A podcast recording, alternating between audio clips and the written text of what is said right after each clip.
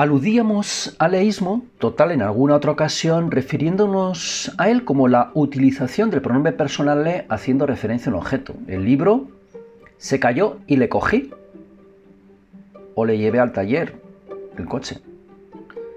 El leísmo parcial consiste en utilizar el pronombre le como objeto directo en lugar del lo o la. Le vi a él y comenzamos a hablar en lugar de lo vi. O le vi a ella y comenzamos a hablar en lugar de la vi. El leísmo total está condenado por el uso, la academia, etc. El uso del parcial está bastante extendido y es admisible, aunque no canónico.